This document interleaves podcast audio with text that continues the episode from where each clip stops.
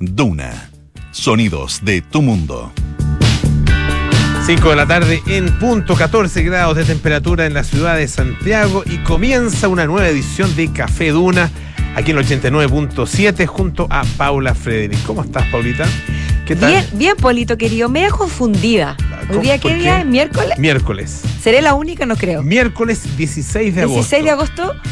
Está curiosa la cosa. Entre, la, entre el día pesado, gris. Sí, pero ¿no te bajó depresión de... ayer en la tarde, así como depresión de, dominical? No, porque ¿No? últimamente, y voy a decirlo súper en serio, ¿no? Por, cuando, desde que trabajo acá que no me da depresión dominical. Ah, lo he dicho otras veces, lo he dicho otras veces, sí. No, sí lo he dicho, sí. Pero sí ando, no quiero decir la, una palabra inapropiada, como con mucho sueño. Como Con si hubieran bio- cambiado. biorritmo bajo. Como si hubieran cambiado la. Como si hubiera habido un cambio de hora que no tiene nada que ver. Porque que, que haya un feriado un martes no es tan usual. ¿O sí? No sé. O sea, por favor, No sé, tampoco. Lo agradezco tampoco es gran cosa, Paula, como para que te cambie el biorritmo. ¿O sí? ya está bien. Yo probablemente soy yo que dormí mal. No tiene mal, nada que ver, mal, no tiene nada que ver. pues. Y, y cosa que es perfectamente humana. ¿Sí? Sí, sí, pues a tanta gente que le pasa. De hecho, hay toda una rama de la medicina que se dedica a los trastornos del sueño. Así que si esto, si esto persiste, bueno, deberás a lo mejor eh, saber ir a médico. Porque a lo mejor se hace necesario. Ir a médico. Oye, ir a médico. Mm. eh, ¿Disfrutaste tu feriado? Sí, sí. Eso- eh, esa era sí, mi pregunta. sí, pero quiero que termine el invierno, quiero que Es que a lo mejor por y- no ha hecho tanto frío, no, no le pongamos color tampoco, no ha hecho ni tanto frío ni ha llovido mucho. Pero por lo tanto el invierno como que ha pasado un poquito en banda. Pero igual, igual, como que quiero que llegue luego mi primavera. Oye, tres bostezos en un hilo. Yo creo que lo viste Ya, realmente pero mal, ¿sabes Paula. qué? No importa, porque los bostezos ayudan a seguir adelante. Ya. Lo que te quería decir era que Pero sí, el esfuerzo que pues, tú sabes que el bostezo es muy pegajoso. pero tú tienes una buena capacidad de bostezar muy piola. Yo no puedo hacer esos bostezos para adentro. ¿qué Bostezo haces para adentro. No pueden imitarte. No, pero sí- lo pero hace, si lo, lo- hace, eres un maestro Si, para lo- eso. si te diste cuenta, quiere decir que no es tan piola entonces. No, pero mucho menos evidente que los míos, que son una cosa, pero que me voy a tragar en la sabana. No sé. Pero hace el esfuerzo.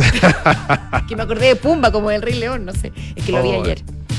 Con mi Salvador, con mi hijastro. Ah, ah, Entonces me acordé de Pumba, que te abría la boca y se tragaba como la sabana. El, eh, hay gente que bosteza muy, claro, que bosteza de manera muy Estru- am- estridente. ampulosa. Estridente.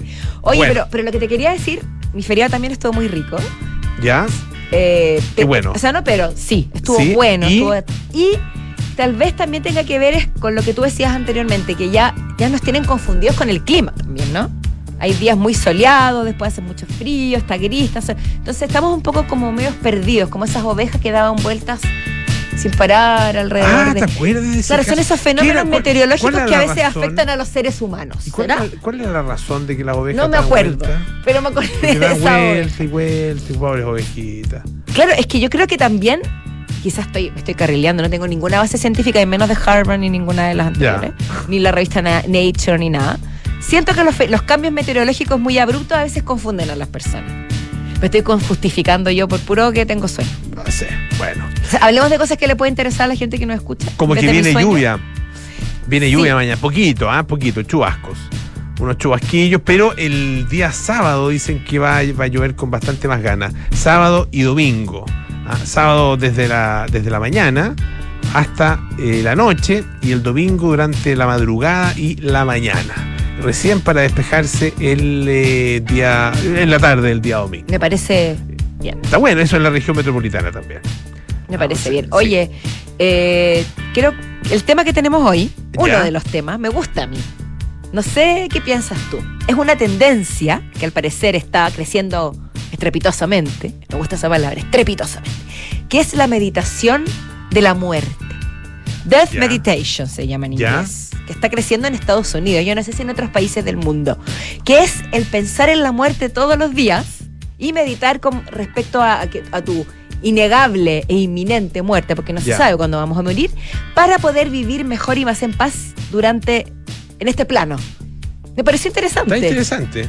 Porque es como mientras más cercano lo tengas, más asumido esté y más sientas esa fragilidad de la vida, más la vas a aprovechar. Así que interesante, vamos a analizar los puntos ¿Cómo era que plantea esta meditación. el, eh, ¿cómo se llama? El, el nombre, eh, entiendo que es Moto. El Moto. Que es como una especie de slogan personal. ¿no? ah, Es, ya, ya, ya, ya. Como eh, de, de motto. Exacto. Me suena de- como en inglés, no tengo idea. de Pedro de Valdivia, que de Ah, hecho, ya. si ustedes pasan por el Cerro Santa Lucía, eh, por eh, la Alameda, el de la Alameda, hay una piedra, fíjense ustedes, un monolito, y ahí aparece eh, una, me- creo que un pedazo de una carta de Pedro de Valdivia, y ahí aparece este, eh, no sé cómo se denomina específicamente, pero es como un lema, es como un lema personal. ¿Ya? De su- y, y que dice, la muerte menos temida da más vida. La muerte menos temida da ma- me gusta mucho. Es bonito. Y ¿Sabes tiene mucho que ver con lo Muy que vamos a apropiado hablar. tu, tu observación, Pablo Ramírez. Mira, qué bueno. Me gusta que Qué tú bueno, uses tu acervo cultural de manera correcta. ¿Qué? Dice Rich. Rich Al- quiere decir algo, que al lo diga fin con. dice- al fin, al fin lo usas de manera apropiada, dices tú. fin Sí, dice yo es que eso quería decir también.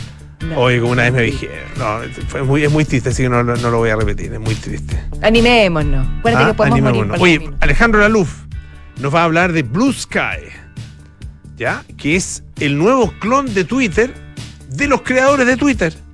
¿Qué te parece? Está bueno. Endogámico. Más o menos, sí. sí, un, bueno, una clonación. Y Claudio Vergara nos va a hablar de un imprescindible. Tal vez, tal vez el más grande de todos, ¿no? Elvis, que en un día como hoy, hace 46 años, nos estábamos enterando de su muerte. Qué triste, me acuerdo perfecto. Te iba a preguntar. Perfecto. Te iba a preguntar si te Sí, acordabas. per- Perfecto, me acuerdo. En la- estaba escuchándolo en la radio. Mi hermano me dijo: Oh, me dijo, se murió Elvis. Oh. ¿Qué? No. Año, bueno, 46 años atrás, pues, claro. Año 77. Oye, está ahí un balazo ahí. 75. Yo tenía 11 años. A ver, no, 10 años. Iba a cumplir 11. Iba a ¿Y, tenías 11. conciencia de lo que era él? Sí, a los 11 años? sí, ¿A los claro, 10 años? Claro que sí. ¿Sí? Sí, bueno, no, además porque que- no todos los niños las tienen. Además que bueno, fue un gran, fue, igual la muerte fue un, un gran fenómeno, con mucha cobertura en los medios de comunicación, eh, espe- especialmente en la radio, eh, y con mucha de su música, qué sé yo. Entonces, claro, fue una, una ocasión que no pasó inadvertida para nada. Además que fue una muerte triste, súper triste, muy joven. Ah, bueno, vamos a hablar de todo eso. Sí. Y además de las disparatadas teorías que hay acerca de la muerte de Elvis o, su- o la muerte de Elvis. En otras palabras, Claro. ¿dejó o no dejó el edificio? Ah, muy bien. Ah, ¿cómo te quedó el ojo? Oye, Polito, hoy día tuvimos cambio de gabinete. Sí, pues. ¿Cómo, Sí, cómo pues. no comentarlo? Va- aunque sea someramente, no podemos dejar de decirlo. Tercer cambio de gabinete. Tercer que- cambio de este gabinete, gobierno. cinco ministerios. Así Ah, es, la mayoría mujeres. Claro, La mayor- o sea, hubo enroques, digamos, y también nuevas ministras. exactamente. O sí. solamente el, el- el ministro de Educación fue Nicolás Cataldo, el único hombre que se, que se mencionó hoy, ¿cierto? Pero eh, bueno, más allá de, de los comentarios, del análisis político, social que esto puede atraer y que, que sin duda lo hay, llama mucho la atención la elección de la nueva ministra del, del Ministerio de las Culturas, las Artes y el Patrimonio, Carolina Arredondo, una jovencilla de tan solo 37 años, que además viene de un linaje televisivo quizás el más importante Sí, de y nuestro te- y país. teatral. Y te- no, sí, pero digo, teatral. linaje televisivo, porque hablo de los ah, Venegas. Hablas de los Hablo Venegas. de ya. los Venegas. Sí, no estaba pensando en su, en su En su familia real. Su familia digamos. real, exactamente. La familia eh, Real. Arredondo, Arredondo Medina primero y después Arredondo Marzán, ¿no es cierto? Eh, Una familia muy involucrada con el teatro y con, y la política. Y, con la- y además con la política, claro. Su, su abuelo, su, su madre, Ajá. Carolina Marzán, y también, digamos que su tío, porque el compadre Moncho de haberle dicho tío en algún minuto de su vida. Adriano Castillo también estaba metido, en, o sea, estaba involucrado en política porque es concejal, ha sido concejal por la comuna de Quinta Normal desde el 2016. Ah, mira, Y, y probablemente es concejal de una comuna y de la otra al mismo tiempo. simpático el compadre. Es que tenía el don de la Y ubicuidad. tiene buena ¿sí? voz, además tiene la media voz. Y el medio, la media cabellera. Bu- Buen, buen pelo, buen pelo, Voz y cabellera. buen pelo. Eh, él decía, él, él decía, le preguntaban qué color tenía y decía Coleston número 3, no sé cuál era el. O el- sea, era, era honesto. Era muy honesto. ¿Qué, qué color es su pelo? Coleston nu- número 3. Grecian 2000. Más o Grecian 2000. Eh, Pero, oye, pero bueno, pero hay, hay especulación respecto a- al, al cargo que deja Jaime de Aguirre, y que, por el que ha sido reemplazado. estuvo poco tiempo Jaime Aguirre. ¿eh? Muy poco tiempo, y eso que había estado también como algunos problemas de salud, fue bien sorpresiva su presencia, muy acontecida por todo lo de la Mm. feria de Frankfurt, que fue uno de los golpes más, o sea, no de los golpes, de los puntos negros, digamos, Sí. del ministerio, y ahora lo asume esta joven, que si bien tiene al parecer, yo no conocía su trayectoria, bastante, eh, por decirlo, carrete en el mundo de, la, de las culturas.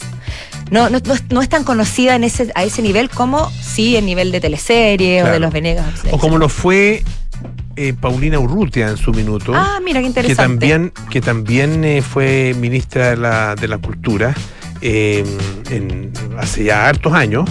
Y mm, por lo que entiendo, además considerada una muy buena ministra. Ah, eh, Tengo una- esa misma con, una, con una muy buena gestión en su minuto. Siempre control, siempre este ministerio. Mira, pues, seamos bien francos. Por favor, Es importante, súper importante. por ah, favor. el Ministerio de la Cultura.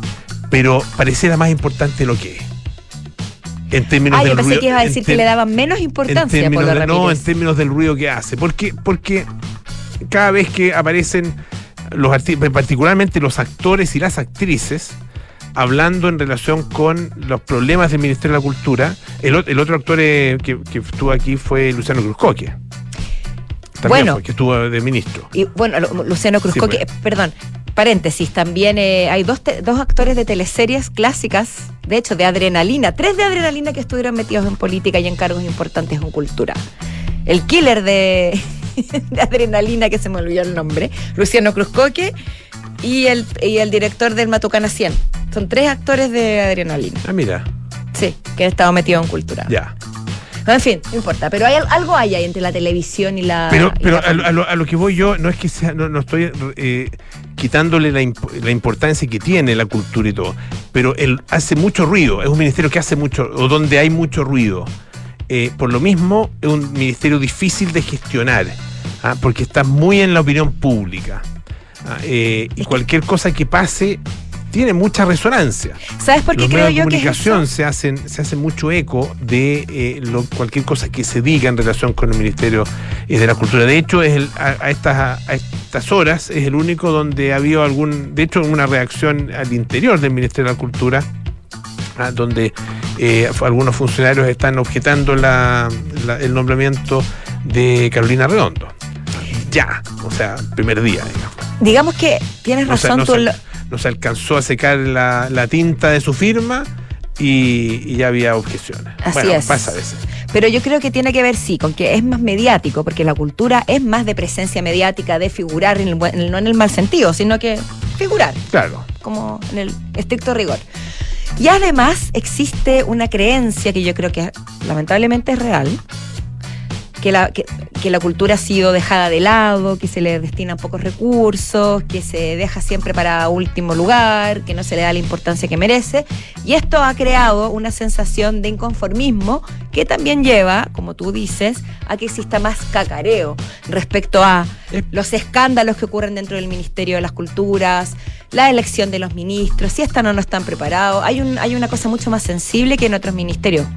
Ahora, obviamente de, Bien- eh, el de Desarrollo Social en, en este caso también ha sido bien controversial. Sí, claro. Ya sabemos claro. por qué.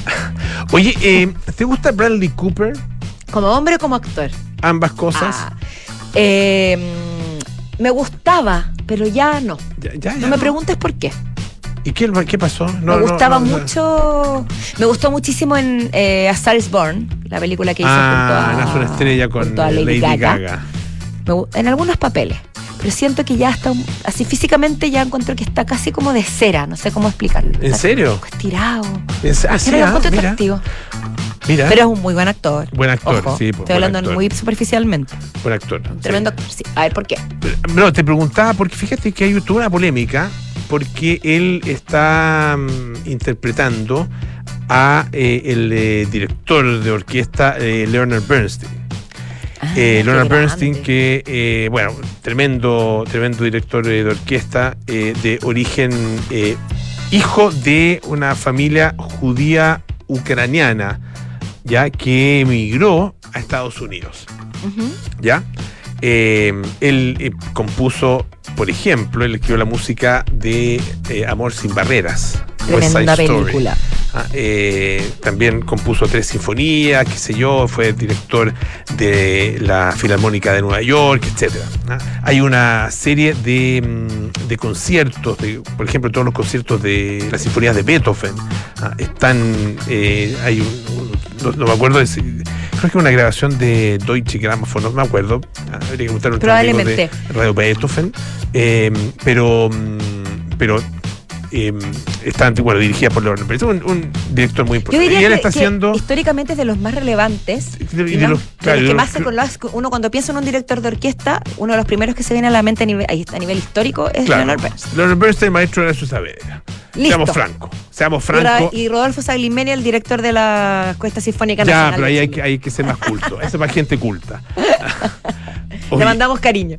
Y bueno, eh, está interpretando justamente a Leonard Bernstein y eh, ahí surgió la polémica eh, porque está utilizando una, na- una prótesis de nariz para agrandar su nariz, ah, para hacer una nariz más prominente. Claro. ¿ya? Y está, ha recibido eh, la crítica de eh, lo que llaman la Jew face, o sea, Ya. cara de judío.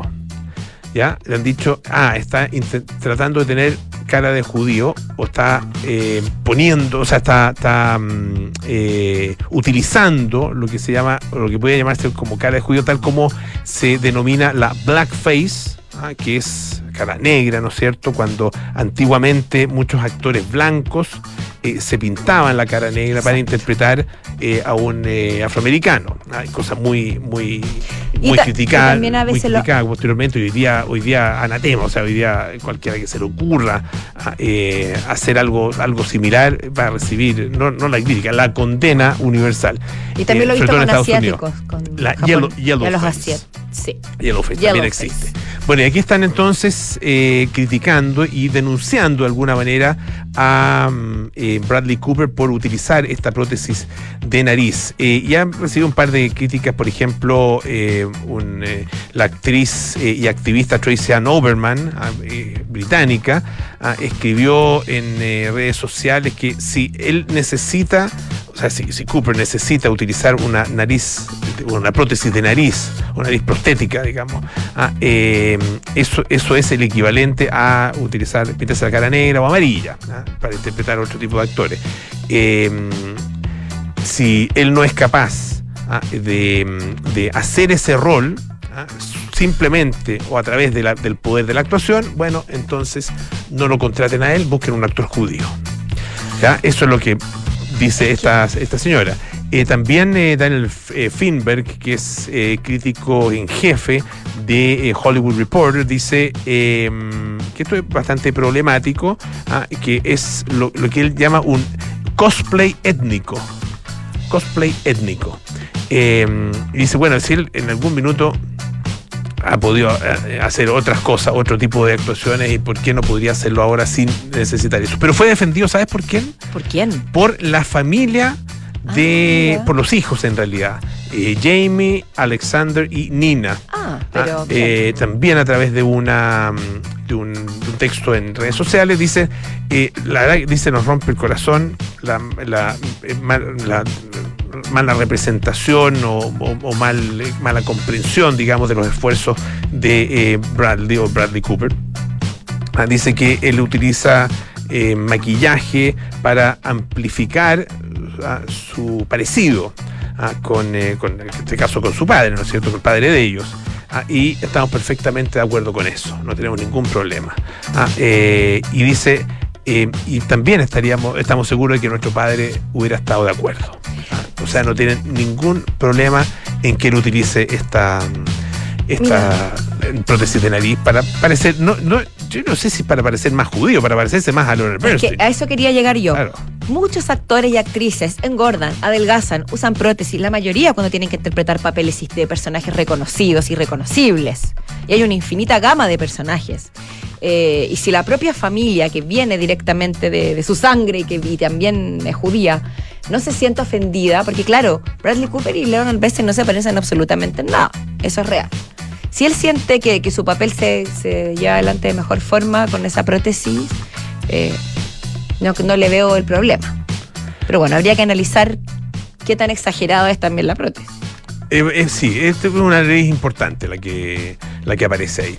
Oye, lo, lo que hay que revisar también es si eh, eh, Carrie Mulligan se parece a Felicia Montealegre, Que que estuvo, es estuvo por la estos lados grabando. Kerry Mulligan. Estuvo, estuvo grabando en el Estadio Nacional, ¿Sí? si no me equivoco. Estuvo grabando en Chile, Ah, porque al parecer la mujer de Leonard Bernstein estuvo en Chile. No recuerdo bien en qué circunstancia. ¿Qué te parece? Pero estuvo Mira. acá y vinieron a grabar acá. Mira. O vinieron, o ella vino a reconocer más bien no, eh, una parte de la historia del personaje que tenía que interpretar. Espérate, espérate, dice acá, estaba mirando una nota de. eh, dice, actriz nacida en Costa Rica que pasó su infancia en Chile. ¿Viste? Mira, Felicia Montalegre eh, con Bernstein. Por ende, la actriz Mira. vino a Chile para reconocer la esa parte de la historia de su personaje. Y estuvo acá. Muy Que bien. podríamos averiguar qué, qué hizo, pero quería empaparse de la cultura. vez, mira, fue calificada alguna vez como la mujer más bella de Chile. Mira, ¿viste? ¿Qué te parece? Mira, todo calza. Todo, se tenía que ver con Chile. Siempre tiene algo que ver con Chile. Siempre, hay un Siempre chileno. llegamos a lo En este mismo. caso, bueno, no sé si chilena, pero algo muy parecido. ¿Vamos a la música? Vamos a la música. No sé si tiene que ver con Chile, pero me parece que este año viene Madonna. ¿Sí? Lo había escuchado. Bueno, vamos a corroborarlo con Claudio Vergara, pero esta es Madonna. Material Girl.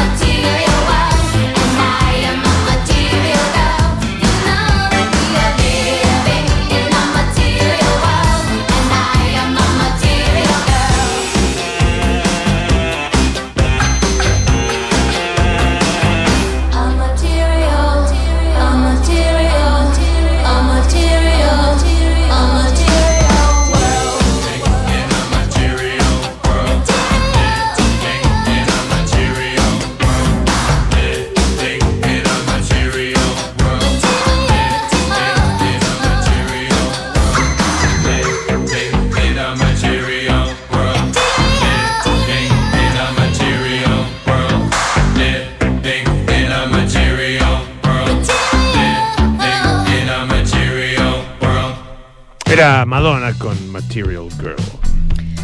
Ay, Polito, me pillaste pensando en la muerte. Oh. Oh. El tema es, ¿Eso es bueno o es malo? gracias. Ah. Esa es mi pregunta.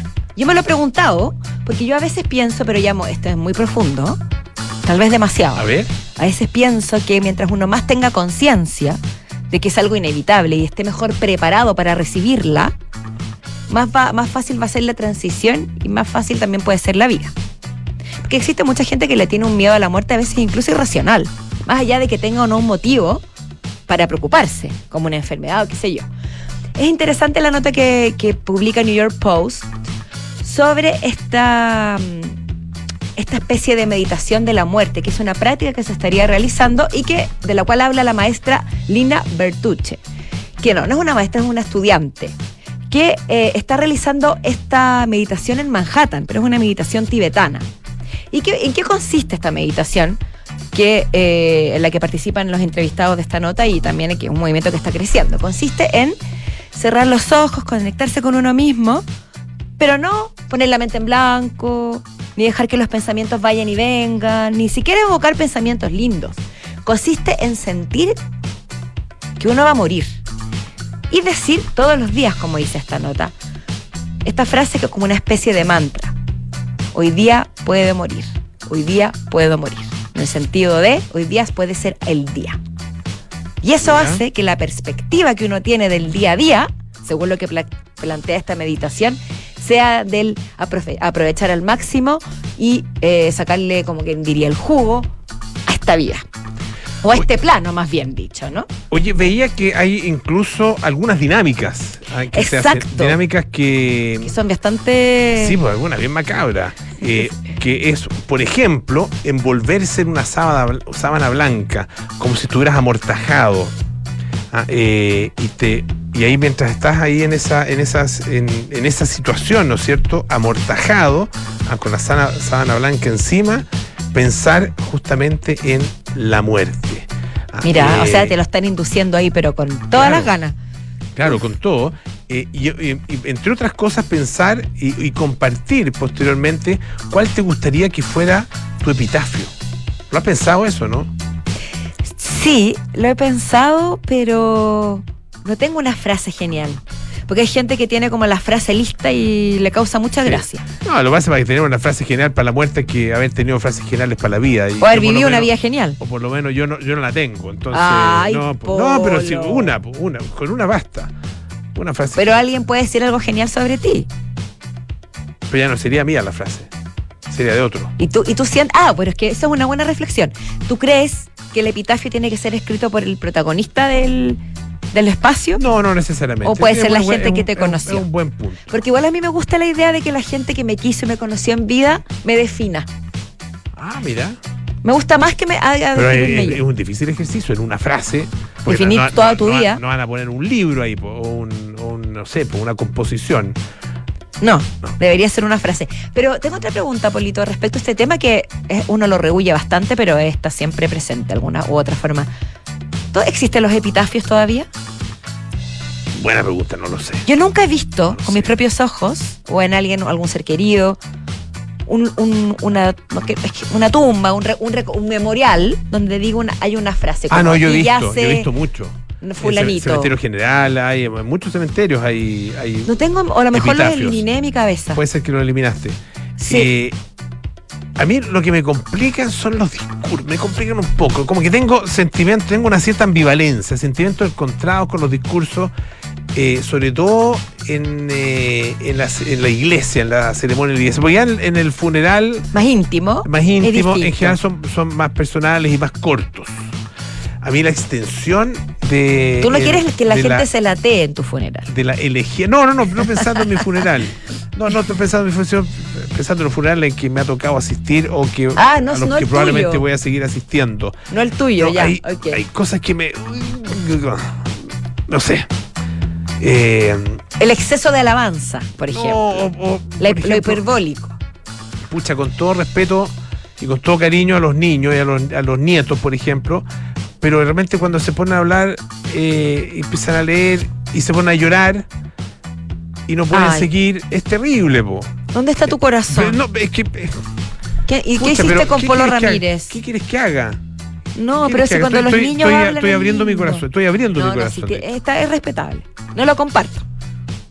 Porque cuando uno vea, porque todos los familiares de la persona fallecida tienen el derecho a expresarse. Los nietos, los hijos, los padres. Sí, los- pero la señora tenía 98 años. pero ¿por qué? Pero, pero, no, no, no digo que esté bien que es buena, pero si, si pudiera vivir para siempre, qué lindo sería. Pero no se o sea, puede, po. ¿crees que es menos triste? Yo estoy, yo estoy, mira, es que yo en el fondo estoy siguiendo tu consejo y estoy pensando en la muerte. Lo que pasa es que estoy pensando en voz alta. Entonces, cuando uno eh, comparte sus pensamientos más personales, ¿no es cierto? Mete las patas porque si uno piensa cosas que no, No, son, no, no, que no son Polo. políticamente correctas. No estás metiendo las patas. Estás dando tu opinión. Dando opinión. Está perfecto. Solamente yo te digo a ti que yo no sé si lo comparto. Hay otras cosas que no comparto, como por ejemplo, personalmente, yo no quisiera que mi funeral fuera en una iglesia, con un sacerdote, una cosa eterna, con eh, nada religioso. Yo no quisiera. Ah, no quieres nada quiero religioso. eso, no. Pero a eso también puedo estar quemando a los 11 y la gente le puede parecer pésimo. y, no, no, pero bueno, pero, Me gustaría pero- una ceremonia pero más abierta, con la misma gente cercana, en un, en una- un lugar de natu- un natu- con naturaleza. Ojalá me transformaran en, en árbol. Ah. Yo fui en bola. Kumbaya, se nos tomamos las manos, los brazos cruzados. Kumbaya, ¿sí? ¿Así lo quieres o no? Mm, me encantaría. Ah, espero morirme No antes. Espero morirme antes, Paula Frederick. Que Porque si no vas a mi funeral, olvídate cómo te voy a tirar las patas. Oh, Si tú no vas a mi funeral y yo me muero antes que tú, te, no te lo perdono ni en toda la eternidad. Pero esos funerales existen. Y no te vas a tomar de las manos y cantar Kumbaya, No, señor, Kumbaya. No, parece que no.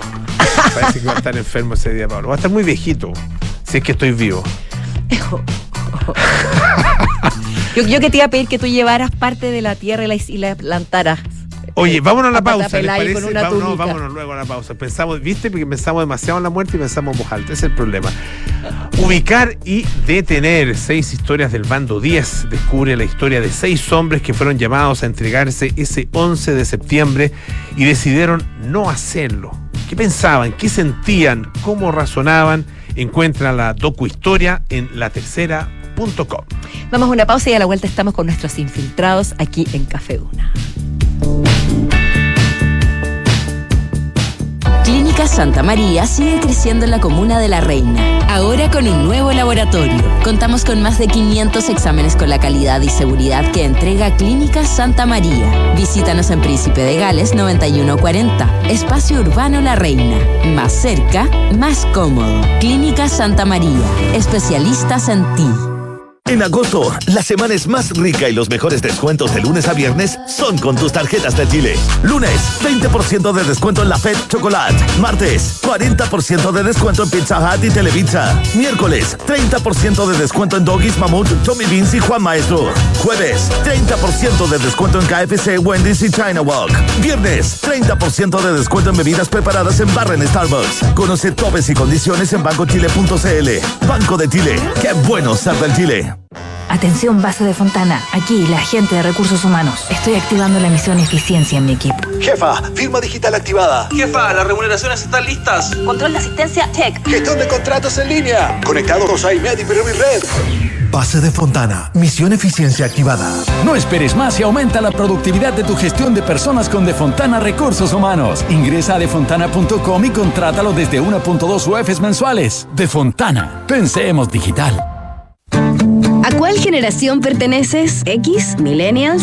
¿Z? Hay una generación que está marcando tendencia, la de nuestros padres y abuelos. Y no es una generación del pasado, es del presente, que necesita de cuidados respetando su autonomía, que requiere ayuda y aprovecha los avances de la tecnología, que no quiere ser carga de nadie y por eso valora su independencia. Esta es la nueva generación Live Up. Visita liveup.cl.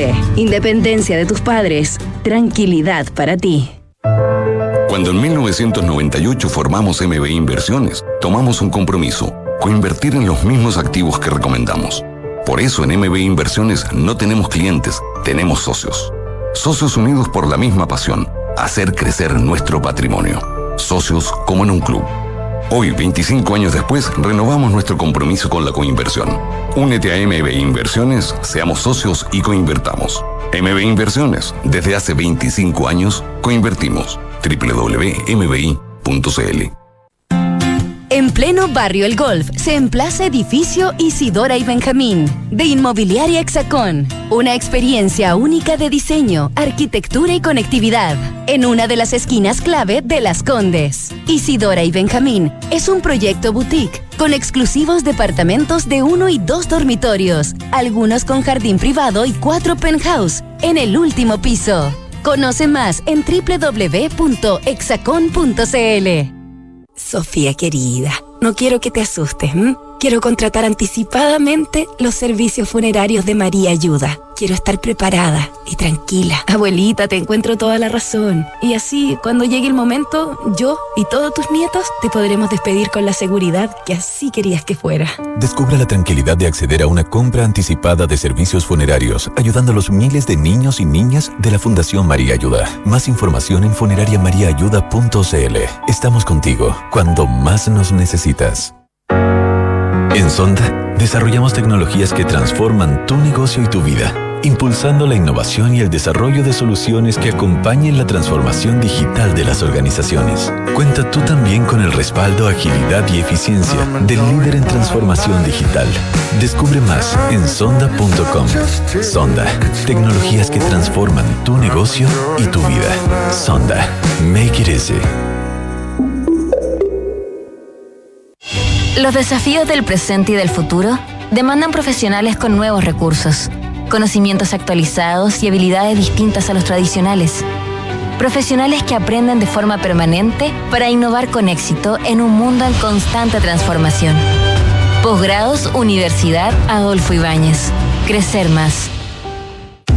Los fondos mutuos que buscas para cumplir tus objetivos están en Scotia, premiados este 2023 por Morningstar y Premio Salmón, por su sólida gestión con asesoría experta y trabajo colaborativo para tus metas de inversión. Hazte cliente y dale un impulso a tus proyectos.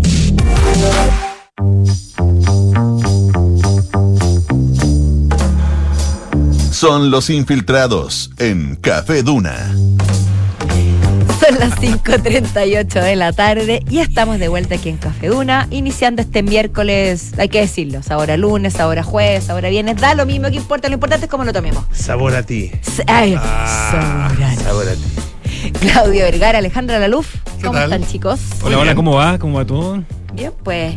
Eh, Claudinho, tú estuviste en el, mo- en el evento de- del siglo, no, no sé si el siglo, pero de la semana seguro. El de anoche, los Jaivas. noche. Ah, por Ah, supuesto. sí, Estuvimos pues. celebrando, festejando, pagando las velitas, 60 años, que no es poco para cualquier bueno banda. parece, ¿no? Estuvo muy bueno, un gran, gran evento, gran celebración. Primero porque los Jaivas se lo tomaron muy en serio. Eh, no fue un concierto más, fue un concierto del punto escenográfico muy, muy potente, con una escenografía que iba retratando cada uno de sus capítulos, eh, desde los inicios más psicodélicos hasta las alturas de Machu Picchu, hasta el homenaje a Violeta Parra a principios de los 80. Eh, fue retratando todo aquello. Sonó muy bien el concierto, sonó con una precisión y una un nivel de claridad muy, muy eh, prístino, muy, muy elocuente. Eh, hubo muchos invitados también que le dieron un toque de emoción al concierto. Eduardo Parra, que se retiró de los Jaivas hace ya mucho tiempo. Aurora Alquinta, hijo de Gato, de Gato Alquinta, que cantó con ellos en, precisamente cuando muere el Gato Alquinta el año 2003. Eh, el grupo Congreso también cantaron Valparaíso, la clásica canción de Gitano Rodríguez también. Por tanto, fue una noche muy, muy emotiva, fue una noche, pero sobre todo de excelencia, donde también los Jaivas demostraron qué tan eh, vigentes todavía siguen.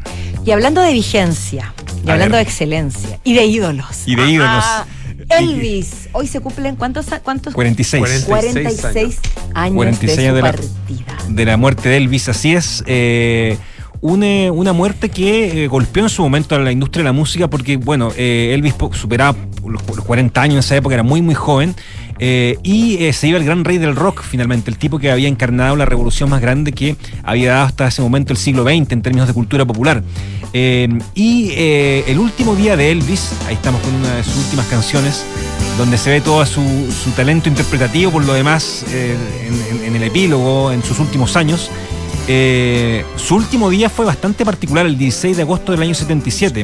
Eh, todo empieza un poquito antes, el, eh, el día 15, en la noche, cuando Elvis empieza a sentir eh, malestares en los dientes. Eh, empieza a sentir malestares en, eh, unas caries que él tenía, empieza a sentir mucho, mucho malestar en la zona bucal. y decide con, eh, Ginger Alden, que era su novia de esos años, que tenía 20 años, era una novia muy muy joven.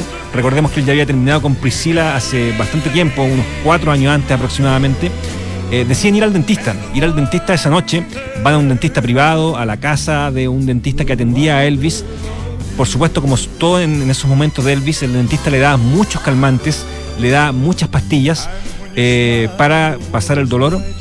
Vuelven a la casa, vuelven a Graceland. Eh, Elvis se va a, se tira a, descansar en la cama, pero como a las cuatro y media de la mañana le dan ganas de hacer deporte y llama a la gente con la que él vivía, que eran cercanos de la mafia de Memphis, que era el grupo con, el, cual, eh, con el cual él, él se rodeaba en esa época, a jugar eh, frontón, que es esta cosa como de pegarle en- a, a la- a una pelota frente a una pared, digamos, con una paleta. Eh, como una suerte de paddle, puede ser. Sí. es como un paddle, una cosa así, digamos. No- yo no, no practico, pero puede ser algo por el estilo. Jugar, pegarle a, a una pelota frente a, a una pared. Juegan a eso, Elvis se vuelve a sentir mal, vuelve a tomar muchos calmantes y eh, duerme, descansa, después se levanta para cantar una canción en piano y después ya cerca de la mañana va al baño, dice quiero ir a leer, le dice a Ginger, a su novia, quiero ir a leer, quiero ir a descansar, no me siento bien.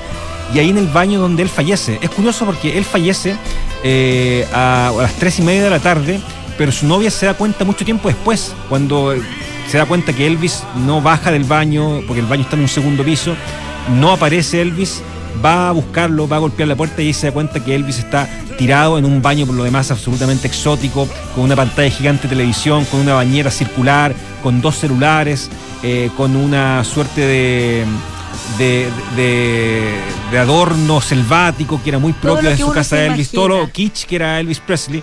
Y es curioso, mira, yo he estado en, eh, en Graceland, estuviste que en es, Graceland, sí, ah, mira. que es la, la casa de Elvis. Y la única parte que está cerrada a los turistas es el baño. Eso no está permitido que la gente pueda entrar al baño. Hay una parte que dice no entrar, que tú ves en el segundo piso, miras y dice no entrar, porque es un lugar donde Elvis vivió sus últimas eh, horas de vida y es un lugar sagrado, si se quiere. Todo el resto está abierto, uno puede ver el lugar donde se sentaba a comer, a, a- a ver televisión, sus aviones, sus autos, de todo, pero la parte del el baño eh, está prohibido, por una cosa de respeto también. Mira qué interesante que esté cerrado. Sí. Pero bueno, tiene sentido. Pero tiene sentido, absolutamente. ¿Y qué impresión te da al estar ahí? ¿Cuál es la sensación energética? Una sensación como de. mm, Da un poco de pena, la verdad, el, el epílogo de Elvis, un tipo que fue tan famoso, pero que siempre tuvo un manejo primero a cargo del coronel Tom Parker, tan eh, tirano de alguna forma, y que después murió tan solo. Elvis de alguna manera muere solo en el baño, de una manera, la verdad, bastante eh, alejada de su círculo de contención.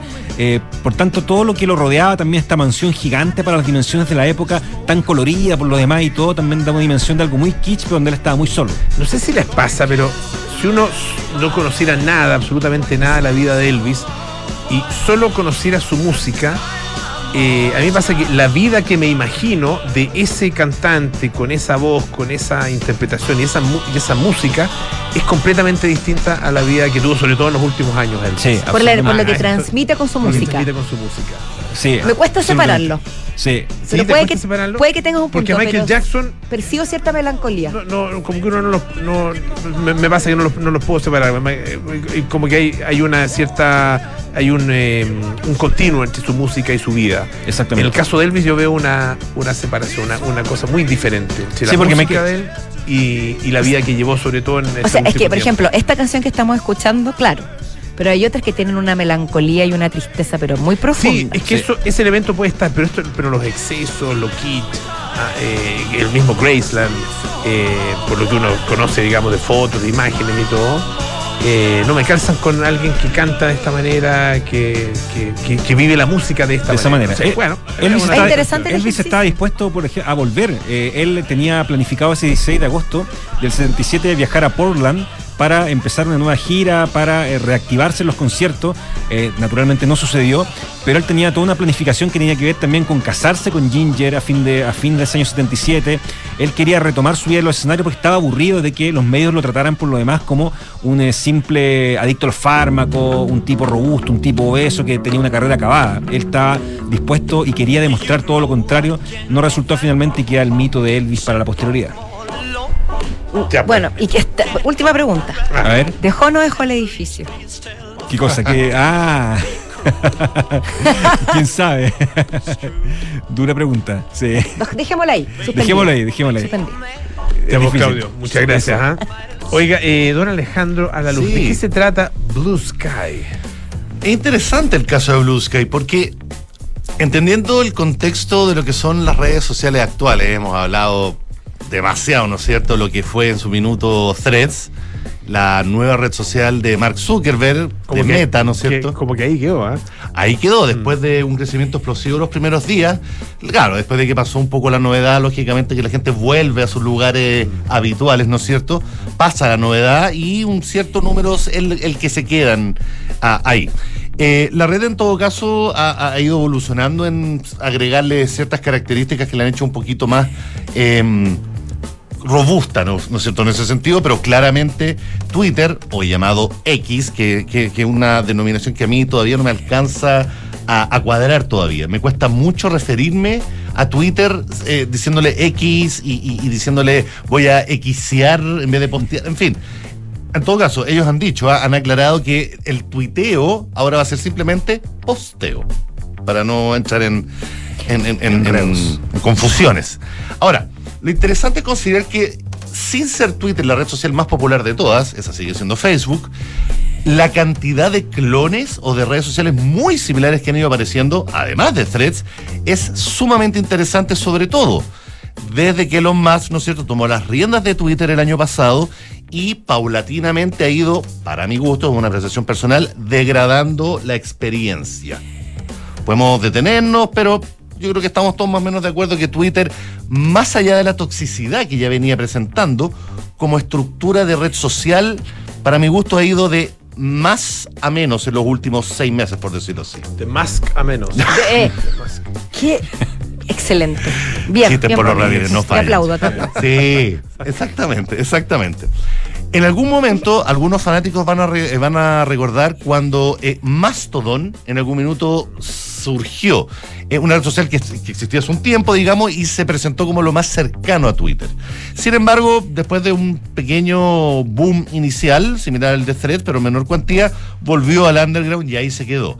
Sin embargo, otra red social que estaba solamente por invitación, llamada Blue Sky, Cielo Azul, que ya, de, ya por el nombre guarda un cierto, ah, una cierta distancia con la X negra. con la X negra, pero un como- cierto, un cierto un hermanazgo con Twitter. sí, por la, la- el piquete vínculos, azul, el pajarito y de azul, hecho, la- el icono, fíjate el icono. Ah, es a un cielo azul que es muy mismo- bonito. Y el mismo, es muy vistoso. Y es el Es mismo como- celeste o muy parecido al celeste al celeste de Twitter. Es como hay Correcto. esperanza más allá de- Correcto, de, correcto. todo.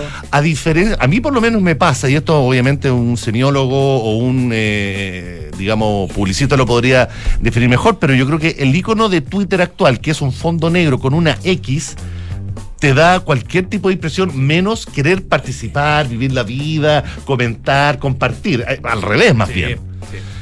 Entonces, bueno, Blue Sky, que la noticia, y por eso es que lo estoy trayendo a colación, eh, es hoy una red social que es muy, muy, muy, muy similar a Twitter, por no decir igual, eh, acaba de llegar al millón de descargas de la aplicación.